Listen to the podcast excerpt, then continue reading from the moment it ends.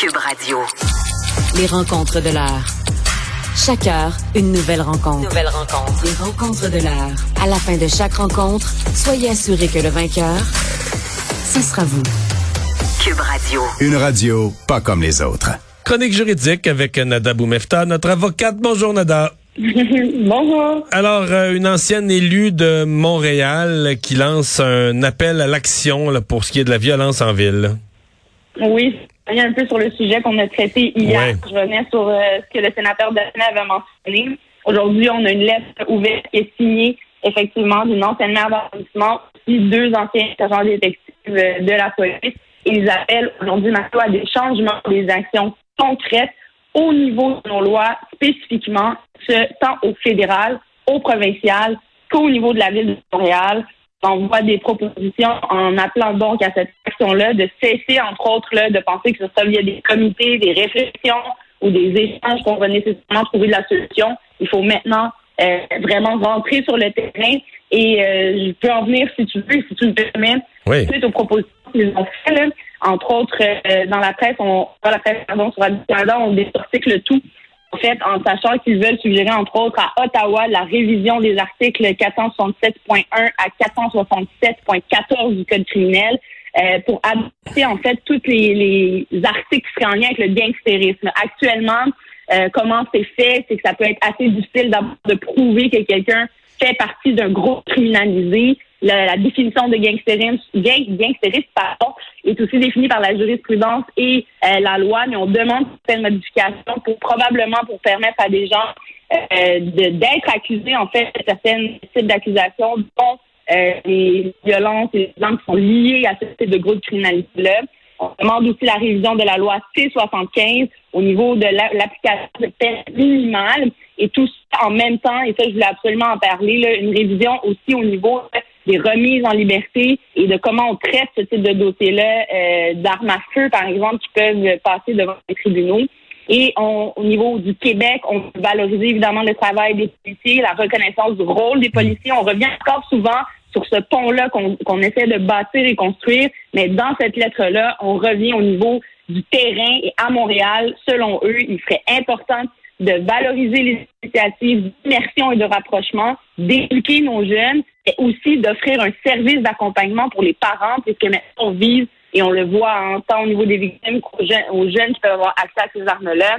On parle pas là, de gens très organisés non plus, qui ont des équipes euh, depuis des années, qui ont euh, dans la vingtaine, trentaine, là, on parle de jeunes adolescents, certains pour euh, dans certains cas qui sont mineurs. Euh, Nada, on parlait euh, cette semaine de santé mentale au Québec. Ça fait partie des grands, euh, bon, des, des, des grands problèmes auxquels il faut s'attaquer, où il y a beaucoup de demandes. C'est le cas aussi en Ontario. Tu parles d'une équipe mobile euh, dans des cas de santé mentale à Toronto. Oui, on parle encore une fois et on encourage ça d'avoir des équipes mixtes ou des équipes que de citoyens, en fait, de civils, pas des gens qui sont armés, mais qui ont les capacités et les outils pour aider des gens qui seraient en situation de crise de santé mentale ou qui auraient besoin de soutien. Et ce que Toronto a fait et lance officiellement aujourd'hui, c'est sa ligne téléphonique à tort. Donc, ça va être le 211 qui sera pas le 911, mais qui sera un premier filtrage pour voir euh, d'abord les gens de quoi ont-ils besoin et envoyer les bons intervenants sur place.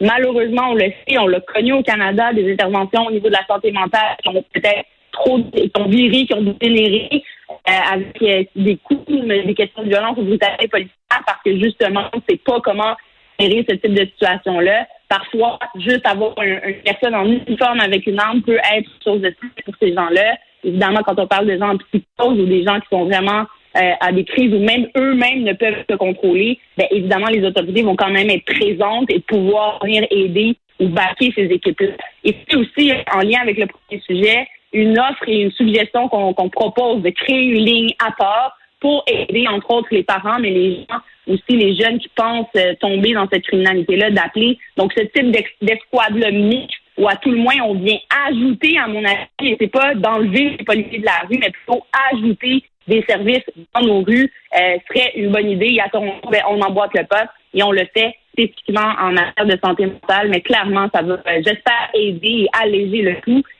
Malheureusement, on le voit trop souvent, là, des dossiers criminels quand, quand ressurgissent des accusations d'entrave qui peuvent euh, avoir lieu, ou des gens qui rentrent dans un système juridique alors que c'est une question de santé mentale aussi. Peut-être que ça va permettre de résoudre ça et surtout de guider ces gens-là. Et encore une fois, c'est toujours et souvent une question de ressources et d'accessibilité à ces euh, ressources-là, mais c'est encouragé. Finalement, le ministre Jolin Barrette avait dit que son, ses projets de tribunaux spécialisés euh, pour les cas de, de, de violence euh, sexuelle ou conjugale, que ça commencerait par certains projets pilotes, mais là, il a donné les détails là, du, des régions qui allaient être euh, visées. donc, d'abord, revenir sur l'essence de ce projet de loi qui a été adopté par notre Parlement, notre gouvernement. En fait, essentiellement, ce que ce projet-là veut venir apporter, de, de mieux encadrer les victimes qui passent par le système judiciaire criminel, de les mieux les encadrer avant dans le processus judiciaire, pendant le processus judiciaire, après le processus judiciaire. Et le but de cette loi-là, leur offrir le plus d'outils possible pour pouvoir naviguer à travers tout ça, mais aussi bien comprendre euh, qu'en est-il des tenants et aboutissants. Il est important aussi de souligner que les droits fondamentaux protégés par la charte ne sont pas modifiés par cette loi-là, évidemment, demeurent euh, protégés, par exemple, la présomption d'innocence, le droit à une défense entière, tout cela demeure, mais on cherche à encadrer et les premiers districts qui seront touchés, ce sera entre autres à Québec. Donc quand même un très gros district à Québec, comparable à Montréal, je vous dirais en termes de volume. Il y a Beauharnois, Bedford, Drummond et Saint-Maurice qui seront touchés. Montréal, pour le moment, ne fait pas partie des projets pilotes à venir, mais pour euh, aussi tenir compte de tout ça, les, questions de volume, d'entrée et de sortie, on a choisi d'y aller avec la Ville de Québec en premier. On verra ce que ça va donner. Mais après ça, je pense qu'il y a aussi toute une mentalité de façon d'appliquer ça.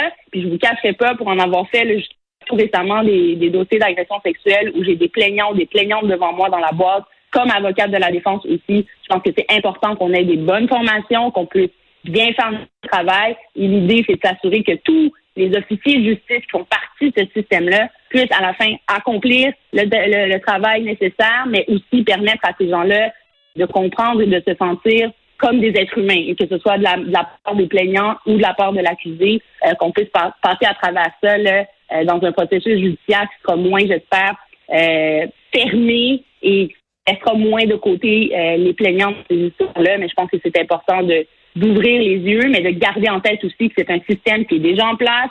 Et en ce moment, on procède devant les tribunaux et on voit que le DPCP, par exemple, ou la Cour ou les juges euh, portent une attention particulière, plus particulière à comment les plaignants ou les plaignantes se sentent dans la boîte, comment on va procéder pour être sûr que ce soit bien clair de toutes les parties euh, et que le système de justice, on l'espère, ait son bon fonctionnement, suivant nos critères, puisse avoir les résultats euh, escomptés euh, en fonction toujours évidemment de la preuve qui est présentée. Si elle est présentée hors de tout doute raisonnable, à ce moment-là, des, des utilisations des déclarations de et les sentences qui vont avec. Mais tout l'encadrement avant ça, on va voir qu'est-ce que ça va donner. Et je pense que Montréal va être rivé sur Québec pour voir comment les choses vont mmh. dérouler.